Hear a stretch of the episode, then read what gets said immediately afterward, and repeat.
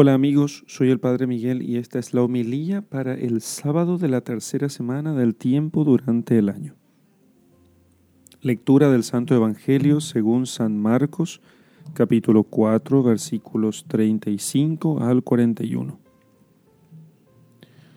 Al atardecer Jesús les dijo, pasemos a la otra orilla. Despiden entonces a la gente y le llevan en la barca como estaba e iban otras barcas con él.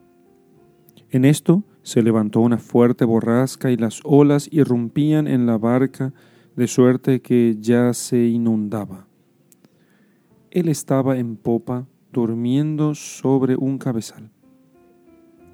Le despiertan y le dicen, Maestro, ¿no te importa que perezcamos?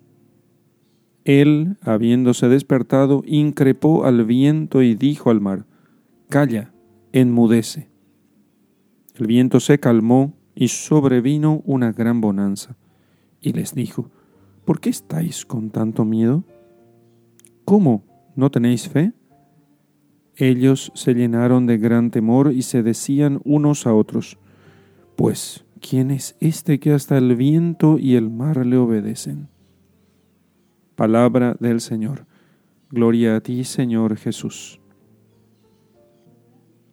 Queridos hermanos, la imagen de la barca en, esta, en este pasaje de las Sagradas Escrituras es, ha sido siempre relacionada con la iglesia. La iglesia a lo largo de su historia atravesará numerosas tormentas.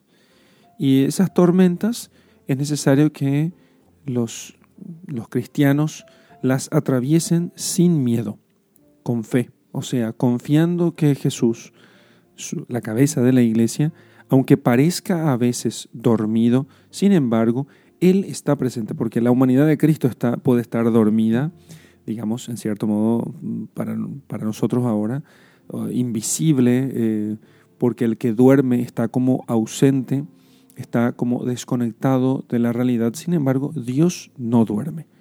Dios no, no se cansa.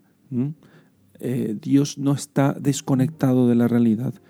Al contrario, Dios está siempre pendiente de nosotros porque su naturaleza divina, infinita, eterna, inmortal, así le permite.